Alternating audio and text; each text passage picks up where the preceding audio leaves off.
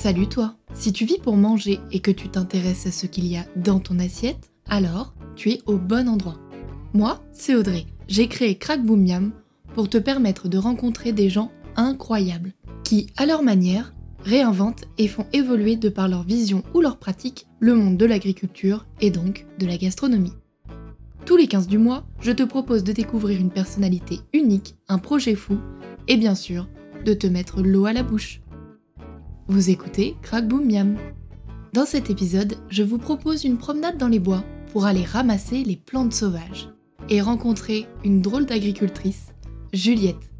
Elle va nous expliquer tout sur les plantes comestibles. Nous aurons aussi la chance de découvrir son exploitation et les nombreux projets qu'elle y prépare. Enfilez vos bottes et prenez un panier, on y va.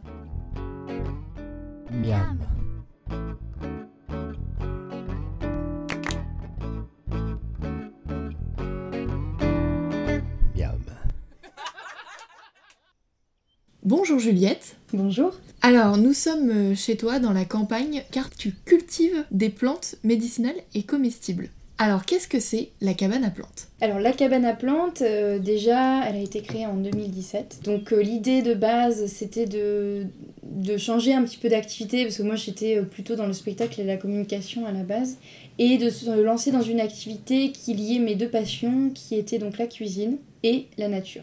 J'avais envie euh, de travailler le plus possible en extérieur et en même temps de pouvoir voilà, euh, parler euh, aux gens de, comment s'alimenter d'une meilleure façon, de, communiquer sur ce sujet-là. Et moi, je suis aussi une gourmande comme toi, Audrey. Donc j'avais envie, j'avais envie de partager voilà, des, des choses autour de la cuisine. Donc c'était l'objectif de base. Et après, j'ai cherché ce que je pouvais faire en particulier autour de, ces sujets-là. Euh, J'avoue que j'étais un petit peu perdue au début. Et puis, je me suis tournée vers un organisme qui est super, qui s'appelle l'ADR. Euh, donc, y a, tout le monde a un petit peu des ADR dans ces départements, normalement, si elles sont toujours financées.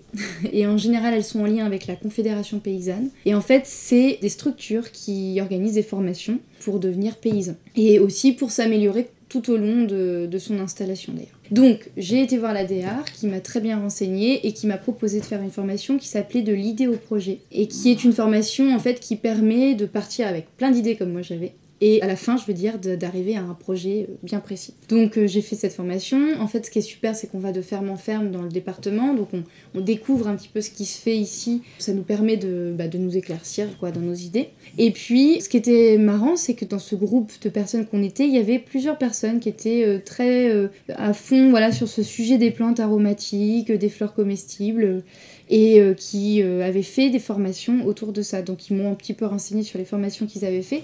Et je trouvais ça quand même assez passionnant et je trouvais que ça alliait vraiment les deux sujets que je, voulais unir, qui étaient donc la cuisine et les plantes. Donc du coup, je me suis renseignée sur leur formation et ils avaient notamment fait celle de Chauvigny, donc à la MFR, Maison Familiale Rurale, qui est une formation vraiment spécialisée dans la, dans PAM. Donc PAM, c'est mon métier, c'est production, euh, plantes aromatiques et médicinales. Et donc ils sont spécialisés sur la production et la culture des plantes. Avec qui tu as réalisé cette formation à Chauvigny?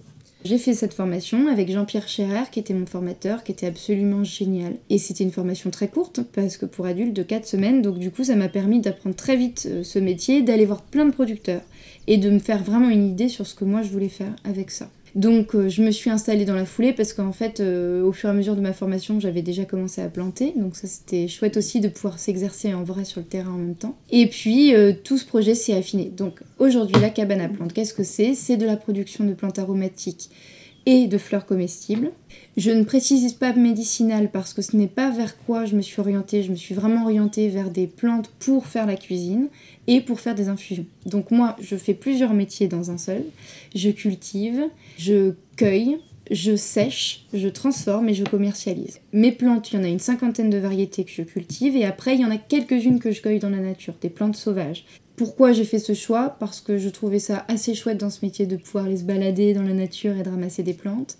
Et aussi parce que je ne voulais pas introduire des plantes qui ne correspondaient pas au biotope naturel ici, au sol qui existait. Donc du coup, comme par exemple moi j'ai pas du tout un sol humide, euh, en tout cas euh, un sol comme dans une prairie euh, au bord de rivière, etc. Parce qu'il n'y a pas du tout d'eau ici, j'ai choisi de cueillir des plantes comme ça que je ne pouvais pas avoir sur place. Pourquoi avoir fait le choix de se tourner vers les plantes et pas vers un autre type d'agriculture? Alors, il y avait plusieurs critères à mon installation. Déjà, moi, je ne voulais pas être mécanisée. Ça, c'était un des principaux critères. Je voulais travailler sur petite surface. Ensuite, je voulais faire quelque chose qui soit vraiment en lien avec la nature, le plus possible, c'est-à-dire pas faire des choses qui mmh. soient, euh, par exemple, euh, je sais pas moi, c'est vrai que la céréale, on n'a pas des champs de céréales spontanés comme ça dans la nature. Voilà, donc moi je voulais quelque chose vraiment où j'utilise un petit peu euh, les, enfin, ce que la nature nous transmet en fait, de réutiliser, en, moi en cultivant, vraiment s'inspirer de la nature. Donc j'ai trouvé qu'en fait les plantes aromatiques et médicinales, ça répondait à tout ça. Et après, j'aurais pu me choisir de faire du maraîchage, mais je voulais pas non plus quelque chose de surépuisant, euh, très très physique comme le maraîchage. Je sais, j'ai connu beaucoup de maraîchers et c'est vraiment un travail. Euh, je leur tire mon chapeau parce que c'est très difficile. Et en même temps, c'est un beau métier, hein, mais je, trouve que c'est vraiment très dur. Et aussi, je voulais une partie transformation dans mon travail. Et c'est vrai que finalement, euh, les plantes aromatiques, c'est pareil, elles, rentraient vraiment dans, dans ça.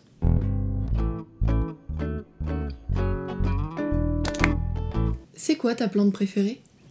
Là, c'est une question qui est très compliquée. Euh, on me la pose souvent, évidemment, mais euh, moi, j'adore euh, tout ce qui est très frais. la menthe, la coriandre. En tout cas, en cuisine, c'est vraiment des plantes que j'aime beaucoup, tous les basiliques. Et en infusion, qu'est-ce que je préfère? J'aime beaucoup le thym citron. C'est quelque chose que j'utilisais peu en infusion avant, mais j'ai découvert ça récemment. J'adore finalement le thym citron. Le basilic cannelle en infusion est génial. Il y en a tellement. J'adore le sureau. Euh, j'aime beaucoup la sauge, mais c'est particulier, donc il y en a qui n'aiment pas. La reine des prés aussi. Combien d'espèces de plantes tu ramasses? Donc euh, je cueille une, ouais, 5-6 variétés de plantes dans la nature. Et donc après, séchage des plantes dans mon séchoir et transformation en infusion ou en condiment pour la cuisine. Donc de la pousse de la plante à l'infusion, ça prend combien de temps environ? En fait, on fonctionne vraiment en saison dans ce métier, comme beaucoup de métiers euh, liés à la nature d'ailleurs. Euh, donc moi, voilà comment se déroule mon année, si tu veux, ce sera plus simple. De janvier à début mars, je suis un petit peu dans une pause, on va dire, au niveau de la culture et de la cueillette. Donc c'est une période où moi, je prépare euh, la saison qui arrive. Quand je dis que je prépare la saison qui arrive, c'est-à-dire que j'achète mes semis, je commande mes plants, parce que je travaille avec un pépiniériste pour les plants. Ensuite, je m'occupe de travailler sur ma commercialisation pour avoir moins de travail sur ça après. Je m'occupe d'organiser des stages et des accueils en woofing que je, fais ici. Euh, voilà, c'est la période où j'organise un petit peu, je structure ma saison. Et à partir de mars, je commence les premières cueillettes. Alors là, on commence avec l'ortie et l'ail des ours. Et puis ça va s'enchaîner au fur et à mesure euh, des saisons. Donc euh, en fait, euh, pendant que je fais la cueillette, je fais aussi de la culture. Donc en gros, je commence ma saison de culture pareil, donc début mars. Et après, j'ai plus beaucoup de travail à faire à partir de, de juillet dans les champs, j'ai surtout de la cueillette. Donc en fait, ma grosse grosse période de cueillette, c'est juin-août. Donc là, c'est vraiment une période où il y a plein plein de plantes au séchoir, où ça n'arrête pas. Donc euh, la période de séchage, c'est aussi une période de tri pour après faire une pesée des plantes sèches et pour ensuite les stocker dans des sacs double épaisseur en craft. Voilà, c'est comme ça que je travaille. Et ensuite, euh, en parallèle à tout ça, je fais aussi un petit peu de transformation. Je commence quand même en été parce que j'ai de la demande très tôt dans l'année. En fait, là, moi, euh, entre janvier et février, je finis le stock de plantes de l'année précédente. Et après, il bah, faut que ça s'enchaîne. Donc il y a une période un peu creuse où entre mars et avril, euh, j'ai plus, euh, j'ai plus grand chose en plante, en stock. Donc là, j'essaye justement en ce moment de, de, développer ça pour plus avoir ce trou. Comment tu élabores tes infusions, toi? C'est beaucoup de recherche et développement? C'est peut-être le côté le plus créatif et le plus artistique de mon métier, on va dire. Tu vois, finalement, moi j'ai grandi dans une famille d'artistes, dans le milieu du spectacle. Euh, tu vois, mes parents faisaient des spectacles dans tous les châteaux de la Loire historique et tout. J'étais vraiment plongée dans ce truc-là, du théâtre à fond. Et je me trouvais pas trop euh, à ma place là-dedans. Je trouvais pas que j'étais très créative dans ce domaine. Ça me, tu vois, j'aimais bien, mais je, je trouvais pas que j'étais pleine d'idées. J'avais pas forcément envie de. J'ai fait un peu de mise en scène, tout ça, mais bon, ça m'épanouissait pas plus que ça. Ben, je me rends compte aujourd'hui en faisant ce métier que finalement, si, je suis peut-être un peu plus créatrice que que je croyais. Et c'est rigolo parce que tu vois, finalement, la création et l'art passent pas forcément euh, par là où on croit. Et donc quand je fais une infusion, pour moi, c'est vraiment un moment où euh, je, me, je, me, ressource même, tu vois. Ça, ça, me, ça me fait du bien comme quand on fait une peinture ou quand on fait quelque chose comme ça. J'adore parce que c'est un mélange de saveurs, c'est un mélange d'odeurs, de couleurs, de tout ça. Je trouve que c'est absolument génial de créer une infusion pour cette raison. D'ailleurs, de créer un condiment, c'est pareil. Hein, quand je, fais des petits mélanges d'herbes pour la cuisine, alors là, pour moi, c'est encore plus l'apothéose parce que j'adore la cuisine.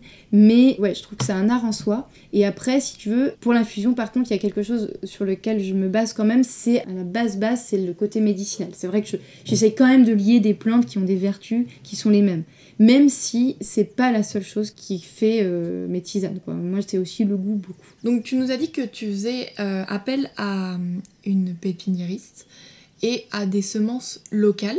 Comment tu fais le choix de ces semences? Semences locales, euh, oui et non, parce qu'en fait, euh, c'est pas toujours facile de trouver des semenciers qui sont euh, dans le coin. Mais par contre, je travaille avec des semenciers qui ont une éthique, qui sont bio, et souvent qui travaillent avec des petits producteurs comme moi, qui sont spécialisés dans les semences anciennes ou dans les semences d'aromatiques. Alors, quand je regarde un petit peu les étiquettes de, de mes semences, en général, c'est pas si loin que ça dont elles proviennent, mais, mais moi je travaille avec Germinance et le Biogerme. Et puis quand je trouve pas des semences, des fois Cocopelli, ou, ou parfois aussi je, je travaille avec la ferme de Sainte-Marthe. Tous les semenciers hein, qui existent aujourd'hui, sont les plus connus. Je pourrais aussi travailler avec euh, La Forêt, il y a, vraiment une maison spécialisée sur euh, les plantes médicinales et aromatiques, mais je, je trouve que je suis pas encore sur un... Enfin voilà, j'achète pas des tonnes de semences, moi je suis quand même sur un tout petit truc encore. Je suis un peu sur un, jardin euh, privé, mais un tout petit peu plus gros quoi. Moi je suis sur moins de 1000 mètres carrés en surface. Hein. Euh. Et puis après je travaille avec un pépiniériste qui est euh, Philippe Lepère, qui travaille à Brémont et qui est donc pépiniériste euh, il n'est pas labellisé bio, hein, mais par contre, je sais qu'il met pas d'intrants chimiques euh, dans, dans, ce qu'il fait. Et puis surtout, euh, il a une, une, belle vision des choses. Je trouve aussi qu'il fait beaucoup de recherches. Il est prêt, par exemple, à faire des recherches sur des variétés qu'il faisait pas forcément, mais comme je lui demande, il va, voilà, il va chercher. Enfin, moi, je trouve que c'est quand même chouette de travailler avec des gens comme ça. Est-ce que tu te mets pour mission d'intégrer de plus en plus de variétés? Ou c'est vraiment tu as un pool de plantes que tu veux cultiver et tu l'entretiens ça, c'est une bonne question. En fait, quand on est passionné de plantes, c'est terrible parce qu'on a envie absolument de tout cultiver. Et puis, au bout d'un an ou deux, on se rend compte que si on fait ça, on n'arrivera jamais à faire des quantités suffisantes. Parce qu'en fait, le problème de la plante sèche, c'est que ça pèse rien. Donc, du coup, on est obligé de se concentrer sur certaines variétés. Donc, déjà, une cinquantaine de variétés, c'est énorme. Bon, alors quand je dis 50 variétés, après, il y a des variétés et des sous-variétés. C'est-à-dire que quand je, fais des basiliques, je fais euh, au moins 5 sortes de basiliques. Les menthes, c'est pareil. Mais euh, j'essaie de pas trop m'éparpiller parce que en fait j'ai compris que c'était pas possible. Mais quand même il y a certaines petites euh, nouvelles plantes que j'introduis par-ci par-là. Mais tu vois j'en ai une ou deux pieds pas variété mais une ou deux euh, un, ou deux pieds pardon je vais y arriver. Euh, juste pour les tester pour faire des nouveautés pour les cuisiner pour travailler avec des maisons comme la maison du mochi sur des nouvelles saveurs. Ou même je plante aussi spécialement des choses pour arborescence le restaurant dont j'ai parlé parce que lui vraiment a des besoins spécifiques mais pas en très grosse quantité. Voilà comment je travaille là-dessus. Et puis je, là, cette année, j'ai introduit beaucoup de plantes aussi parce que je vais donc ouvrir un lieu qui s'appelle l'atelier de la cabane à plantes où j'aurai besoin de plantes à la fois pour les ateliers de cuisine et les ateliers d'ailleurs de phytothérapie, d'aromathérapie, tout ça, mais aussi parce que j'aurai besoin de plantes en cuisine puisque bah, je vais maintenant me mettre aussi en cuisine pour les autres. Et dans cette idée d'engagement, du coup, le bio, c'était une évidence pour toi? Oui, mais moi je suis pas labellisée. Et c'est pareil, c'est parce que j'ai pas envie de rentrer dans un système. Je peux complètement entendre voilà qu'on se fédère, qu'on soit labellisé. Je comprends complètement ce choix parce que je pense que en plus le consommateur a aussi besoin euh, des fois euh, d'avoir la preuve que ce qu'il achète c'est vraiment comme il, a envie. Mais par contre, euh, je pense que quand on vend en direct et qu'on peut vraiment communiquer sur son projet comme moi, je suis pas certaine qu'un label soit nécessaire, surtout qu'il demande, bah déjà c'est payant. Ensuite, il demande des choses qui sont pas toujours très justifiées. Enfin, moi j'ai l'impression d'être même encore plus bio que le label bio, dans le sens où je travaille complètement en lien avec la nature et que finalement, quand tu regardes bien euh, le label, il y a des choses autorisées, moi, qui ne me plaisent pas, qui ne me correspondent pas. Donc, je défends ce label parce que je pense que par exemple des maraîchers ne peuvent pas faire autrement que d'être labellisés pour vraiment expliquer euh, comment ils travaillent. Après, je pense, et, là, c'est peut-être à tort du coup de ne pas être dedans, parce qu'en fait, je pense qu'on peut le changer de l'intérieur quand on y appartient.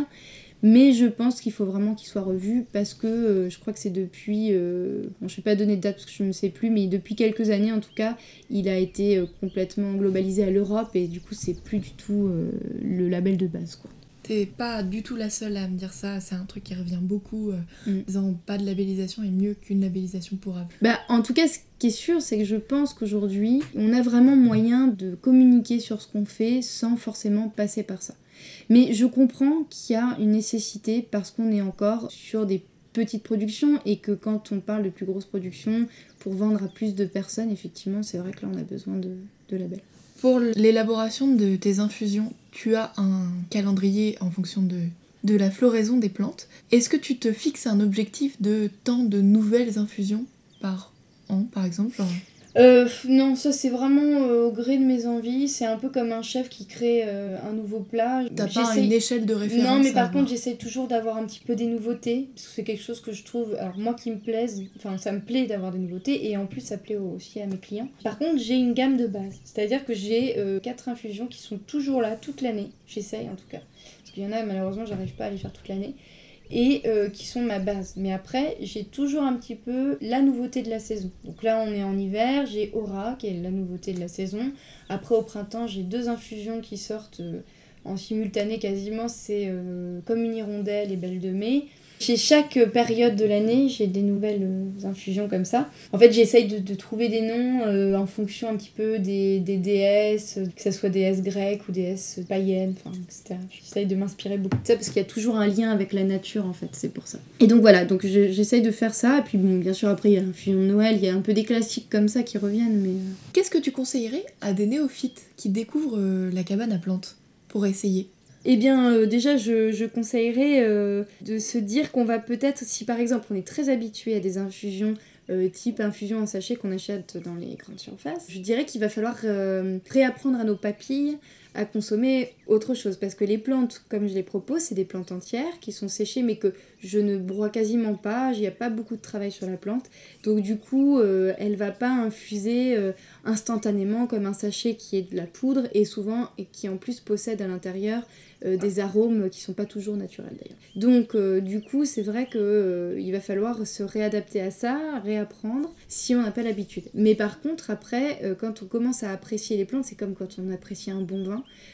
les papilles vont se réveiller, vont apprendre à, reconnaître chaque plante. C'est assez génial comme exercice. Moi, moi au début, j'ai appris ça parce que même si je connaissais bien les plantes et la cuisine, j'étais pas très habituée aux infusions. Ça, c'est pour la consommation d'infusion. Oui, parce que tu as d'autres types de produits. Donc après, pour les autres produits. Euh, par exemple, j'ai des bouillons pour les soupes. Euh, ça va pas du tout être comme un bouillon cube instantané, c'est pareil. Donc l'idée, c'est d'infuser de, euh, son eau avec éventuellement un petit peu de graisse végétale ou animale, du sel et mon bouillon, qui se compose de plantes en fait, en, un petit peu mis Là, pour le coup, je les broie un petit peu pour que ça soit plus facile à l'infusion. On couvre et puis donc ça, ça nous fait un bouillon. Donc par exemple, pour un litre, on met une grande cuillère à soupe, euh, voilà. Et c'est vrai que bah, les gens n'ont pas l'habitude de consommer des bouillons comme ça, mais finalement, c'est vraiment génial parce que ça, ça permet déjà de ne pas avoir un bouillon avec des cochonneries dedans. Et ensuite, on, sent vraiment le goût des plantes, quoi. Et puis après, pour toutes les autres sortes de condiments, ça dépend comment on les utilise, mais bon, en général, voilà, c'est c'est à faire infuser dans les sauces ou dans les vinaigrettes ou à saupoudrer sur les viandes ou les poissons, enfin voilà.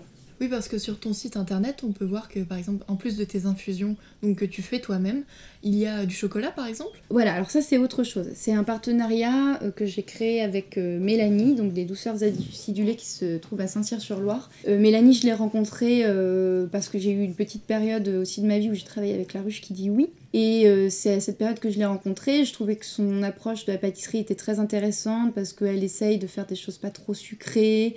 Elle essaye vraiment de, de travailler avec des produits haut de gamme, etc. Elle est très douée en chocolat. Et donc, euh, je me suis dit, euh, et si on avec elle Et on va créer des chocolats aux plantes. Et je suis super contente du résultat. On a réussi à créer six sortes de tablettes de chocolat aux plantes, qui sont toutes les plus originales les unes que les autres. Et je crois qu'elles ont vraiment rencontré leur public. J'ai des clients qui, qui ont adoré. Ta préférée à toi, c'est laquelle? Ma préférée, c'est facile. J'en ai vraiment une que j'adore, c'est euh, Géranium Rosa. Donc c'est du chocolat au lait, Géranium Rosa. Elle est divine. Après, ma préférée de base, c'est chocolat noir bourgeon de cassis. Mais comme c'est la toute première qu'on a créée, du coup maintenant j'ai d'autres, j'ai du recul les. Ouais, c'est vrai que Géranium Rosa, c'est génial en, pâtisserie. C'est... Alors, moi, c'est pareil, je suis passionnée de cuisine, je cuisine énormément. Donc, euh, toutes ces idées, je les tire aussi de là. C'est parce qu'à force de cuisiner, j'ai, compris que les plantes aromatiques, c'était pas seulement euh, une pincée de ciboulette sur un plat, c'est vraiment plein, plein de procédés qu'on peut faire euh, qui vont de l'infusion à la macération. C'est vraiment génial. Pourquoi 2021 est une année spéciale pour toi? Alors, en fait, là, je vais avoir 4 euh, ans euh, d'entreprise. On va le dire 3 parce qu'en fait, il y a quand même eu une année où j'étais enceinte et où j'ai eu un bébé, donc si tu veux, c'était un petit peu chaud, mais je travaillais quand même jusqu'à 2 jours avant mon accouchement, je travaillais. Voilà, mais c'est vrai que je pouvais pas répondre à ce que je voulais faire exactement. Donc, du coup, on va dire que ça fait 3 ans que j'existe. On dit souvent que 3 ans, c'est vraiment la période charnière pour une entreprise. Euh, c'est le moment où ça doit fonctionner ou alors c'est qu'on s'est trompé, quoi, en gros. Et je dois dire que là, ça y est, j'ai trouvé mon rythme, la croisière, le rythme de croisière de l'entreprise. Bon, je suis assez contente parce que je vois que c'est rentable d'une part, que je commence à me verser un salaire qui est certes euh, pas très élevé, hein, je me verse 700 euros par mois, mais c'est déjà un, bon début, je trouve. Et puis euh, aussi, j'ai plus que doublé mon chiffre d'affaires par rapport à 2019 sur l'année 2020. Donc il y a eu aussi le lancement euh, pendant le confinement de ma boutique en ligne qui a quand même beaucoup aidé.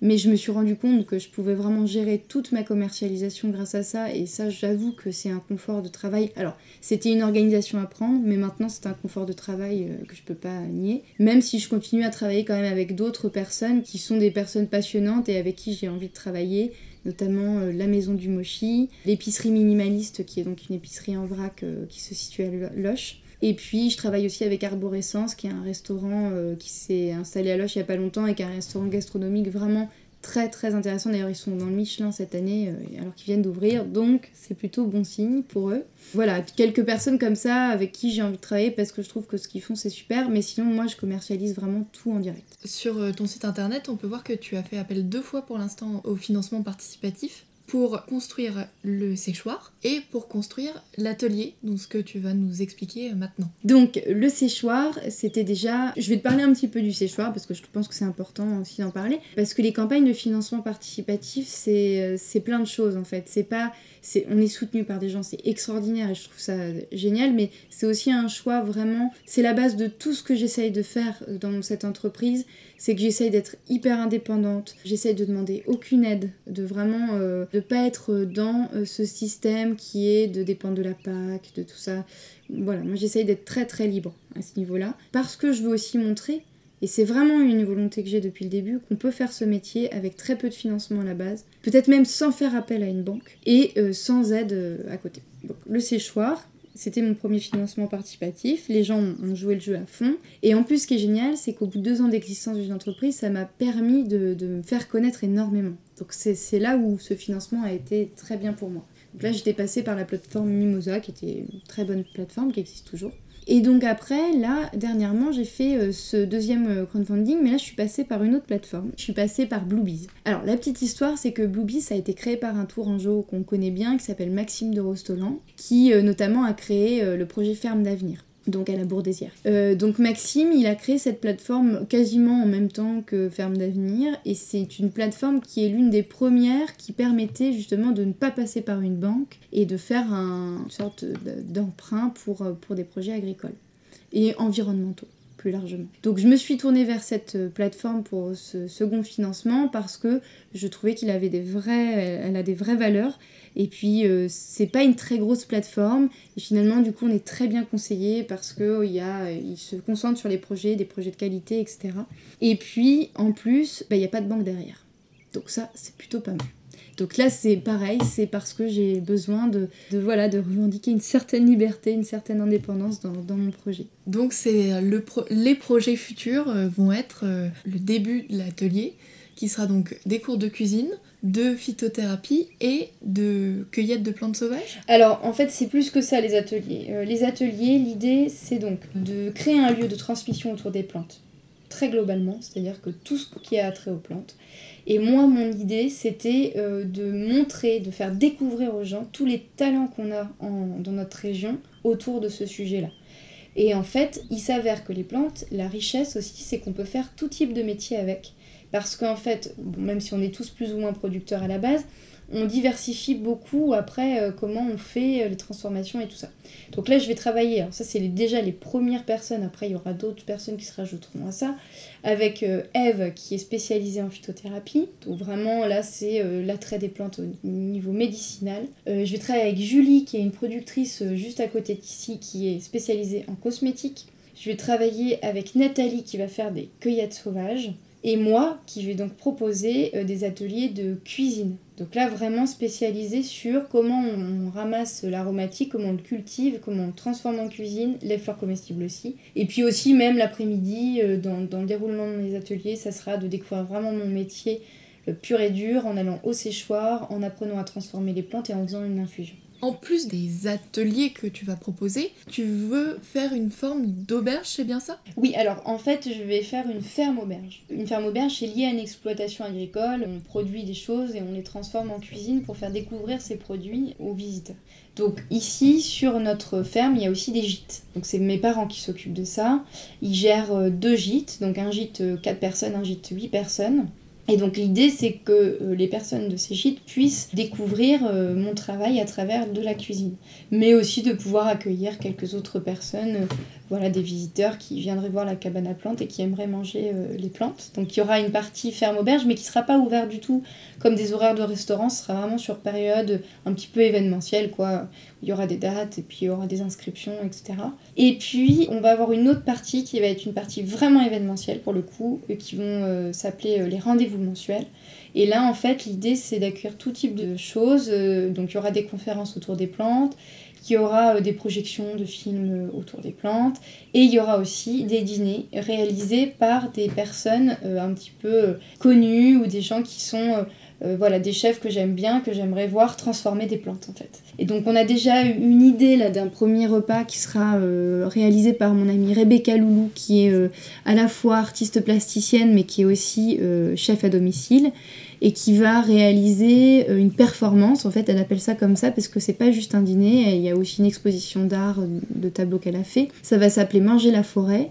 Et euh, ce dîner, ça sera euh, l'idée de, manger tout ce qu'il y a dans une forêt, euh, voilà, à travers un dîner décliné en plusieurs étapes. Donc il y aura ça entre autres. Après, j'aimerais beaucoup développer un projet aussi d'expérience avec Clément de Arborescence. Enfin voilà, on va essayer de développer des choses comme ça dans ce lieu, qui soient un petit peu atypiques, mais toujours tournées autour de la nature et des plantes. Tous les projets que tu nous as expliqués et que tu nous fais découvrir, tu les mènes toute seule et de temps en temps, tu as une personne en woofing. Est-ce que tu peux nous expliquer un peu ce que c'est? Je suis pas toujours toute seule parce que c'est vrai qu'il y a quand même des gens autour de moi. J'ai plein d'idées, mais pour structurer mes idées, j'ai mon mari déjà qui est très présent, euh, notamment pour toute la partie web et tout ça. S'il était pas là, je serais complètement euh, sous l'eau. Enfin, c'est surtout perdu parce qu'il m'a appris beaucoup de choses.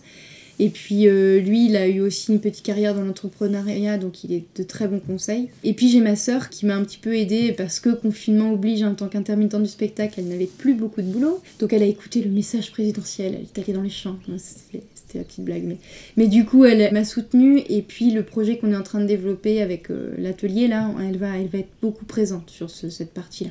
Donc je suis quand même pas toute seule. Et je suis pas toute seule effectivement parce que j'accueille des gens en woofing. Et ça c'est vraiment une volonté de base. Dès le début j'ai voulu accueillir des gens parce que je voulais partager mon mode de vie, mon savoir-faire et montrer euh, à l'extérieur que euh, c'était possible de vivre comme ça et aussi, euh, comme je disais tout à l'heure, de se rémunérer de cette profession, de, voilà, je, voulais vraiment euh, ouvrir mes portes pour montrer que tout ça c'est possible, faire une sorte de, lieu aussi pédagogique. Donc c'est ce que je fais avec le woofing, j'accueille à peu près 10 personnes par an.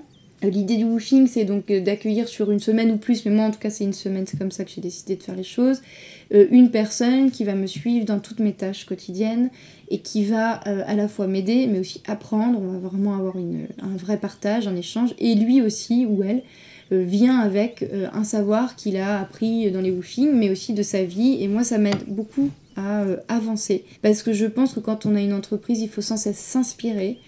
Et que c'est pour ça aussi que j'ai besoin d'être ouvert un peu sur l'extérieur. C'est parce que, en fait, quand on est agriculteur, comme moi, agricultrice, paysanne en tout cas, on est un petit peu tout le temps dans sa ferme et toujours au même endroit. On ne bouge pas trop parce qu'on n'a pas trop de temps pour voyager. Et du coup, moi, ça me permet un petit peu de, de voyager, d'apprendre. Donc tu as des projets par exemple d'en faire de l'extraction d'huile ou de choses comme ça Non, moi je me concentre sur la plante sèche parce que je trouve que c'est aussi un confort de travail, euh, ça répond à moins de normes, c'est moins complexe.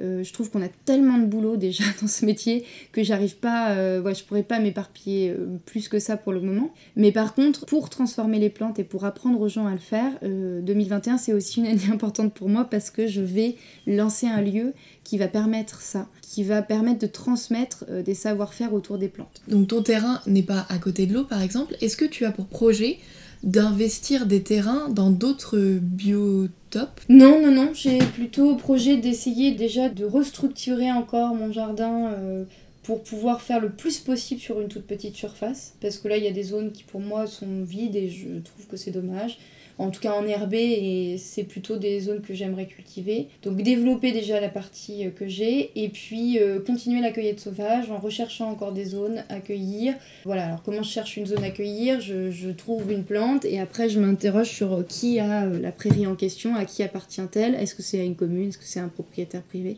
J'essaie de trouver le propriétaire et puis après je demande la permission de cueillir. Mais ça se trouve facilement finalement. moi aussi je regarde beaucoup la zone où je cueille, s'il n'y a pas de pollution à proximité quand je dis pollution, bah, c'est champ traité. Parce que même si je suis pas labellisée, je fais très attention à ça. Et puis, euh, voilà, euh, au bord d'une route euh, très passagère, j'évite aussi, quoi. Tu vois, ça chose que le label bio, finalement, ne demande pas. Beaucoup de projets de collaboration. Oui, parce que je crois que c'est ce qui fait le monde de demain en fait. Si on n'a pas un avenir de partage et de collaboration, on n'y arrivera pas. Donc c'est vraiment quelque chose que j'ai envie de faire. Et puis de toute façon, moi je suis une fille de réseau, j'aime ça. Donc euh, je, crois que je ne cesserai de collaborer. Nous nous sommes rencontrés euh, grâce à Instagram. Tu es extrêmement active sur les réseaux sociaux. pour notre plus grand plaisir. Sur quel autre euh, canot on peut te retrouver? Donc, moi je suis sur Instagram beaucoup, je suis sur Facebook, j'ai ma page Facebook évidemment. on peut me retrouver sur ma page YouTube aussi, la chaîne La Cabane à Plantes. Bon, je fais plus trop de vidéos, j'avoue que ça prend vraiment beaucoup de temps. J'aimerais vraiment en faire parce qu'en plus j'ai une grosse demande. Mais bon, il faut aussi que je trouve les sujets. Enfin, voilà. Après, je fais quelques lives parfois aussi pour répondre à des questions parce qu'il y a beaucoup de gens qui veulent faire mon métier. Donc, euh, du coup, c'est vrai que j'essaye de répondre à tout le monde, c'est pas toujours facile. Bah oui, c'est ça déjà, c'est pas mal. Hein si, après, oui, euh, on peut me retrouver en podcast sur euh, le comptoir des plantes de Mon Jardin, ma maison sur Spotify. Et puis, je suis une fois par mois sur France Bleu Touraine. Est-ce que tu peux rappeler l'adresse de ton site internet, s'il te plaît? La cabane à plantes.com.